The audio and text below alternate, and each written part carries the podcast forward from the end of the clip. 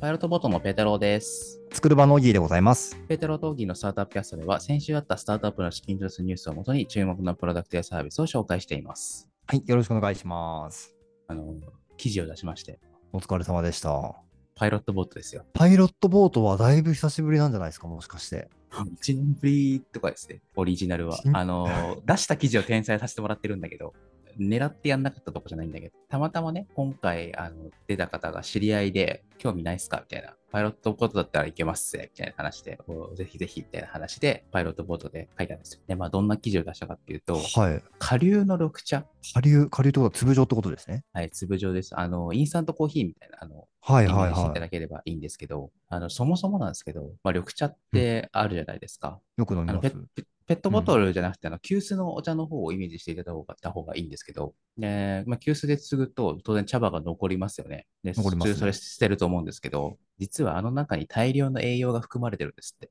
そうなんすか。 そうそうそうそう。めっちゃ捨ててますよ。だからあれを飲むと、まあ、飲むちょっとさすがにそれは飲めないけど、それを摂取すると、青汁並みのはいはい栄は養が取い。れる。まあ、青汁だってちょっとピンから切りかからたんであれなんだけど、まあ、とにかくめちゃくちゃ栄養入ってますと。あ、そうなんですね。そう。で、それはもったいないやんって話になって、で、それを、まあ、下流だから、まあ、インスタントコーヒーみたいに溶けると。なんでしょうね、サプリみたいな感じって言えばいるかな。ええ面白い。スポーツやってる人はアミノ酸とか、あの、なんすか、スティック状のやつ飲むと思うんですけど、まあ、あんな感じです。はいはいはい。えー、すごい。で、まあ、お茶って当然いろんな種類がございますと。ので、それをうまく活かして、も元々。の風味が消えないようにして、っていうのを作りましたっていう話ですね。ほどね。なんかこう、粒状のやつってあんまり美味しくないイメージがあるんですよ、勝手に。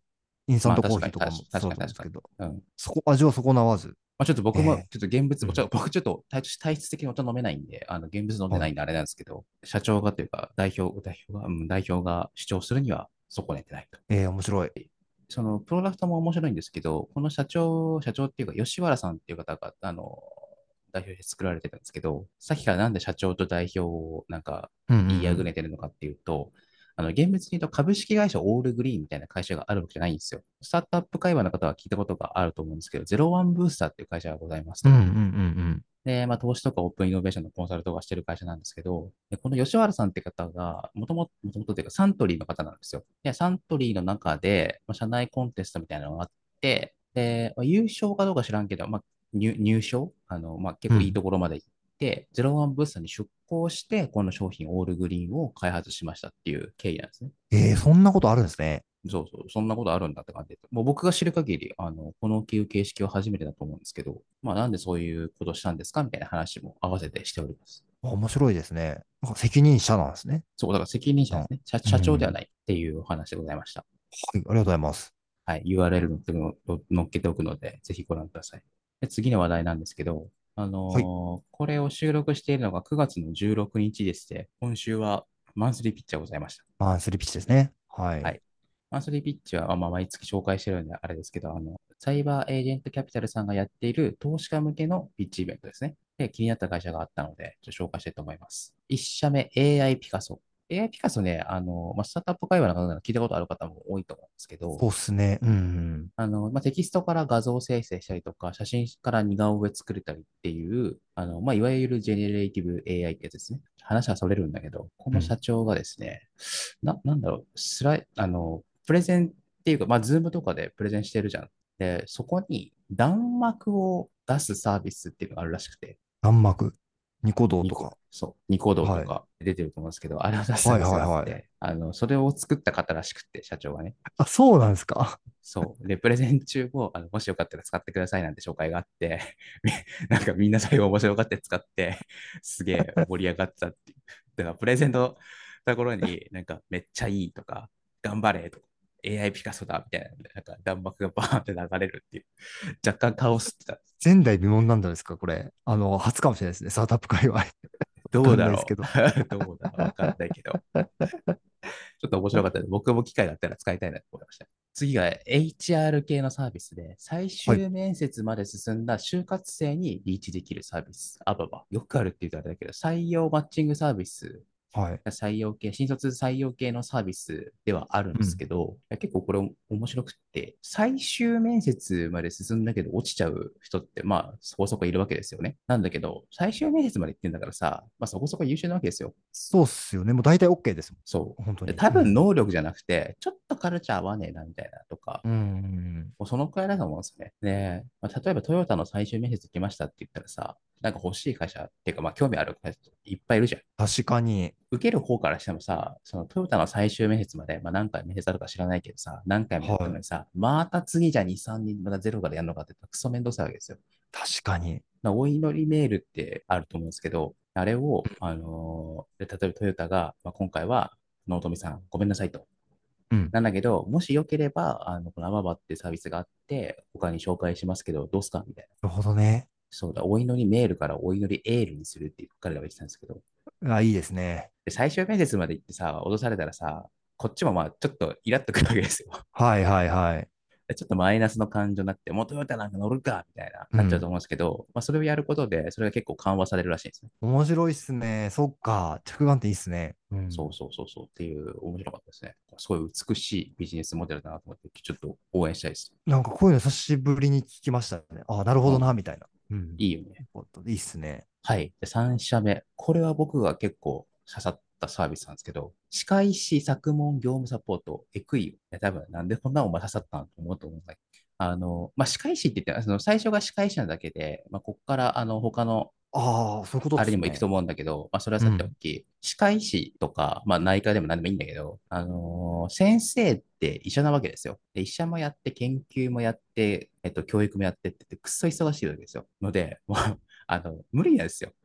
時間的にね。で、その中で、特に、特にっていうか、まあ、割と時間がかかる業務っていうのが、その試験の作文らしいんですよね。で、去年と全く同じにするわけにもいかないじゃん。まあ、なので、このエクイオは AI が試験問題を作成してくれますと。なるほどね。だから先生向けなんですね、これは。そうそうそうそう。で、まあ、ちょっと誤解を恐れず言うけどさ、そんな毎年めちゃくちゃ変わるわけじゃないじゃん。そうっすよね。過去問とかがね、あるぐらいですからね。だから例えば数値を変えるだけのもあるし、画像を変えるっていうだけのもあるだろうし、多分 A 大学と B 大学と C 大学でそんなやること変わんないじゃないですか。うんうんうんうん。そうですよのね。汎用性があるんですよね。いやこれ、文系の政治学とかだと、こっちは明治時代のやってるし、こっちは最近のやってるし、こっちはなんかうアんメリカとの比較やってるし、で、ちょっとやりにくいみたいなとこあるんだけど、で多分この理系っぽいやつとか、あの文系だと簿記とかかな、はいはいはい。はめっちゃいいですねって。だから試験を、その作成を、の時間を大幅に短縮してくれると。いや、いいっすね。建築学科でも多分いけますね。ああ、確かにいけるかもね。はい。いけますね、これは。そ多分う。いや、だからめっちゃこれいいよねと思って、俺もええなんか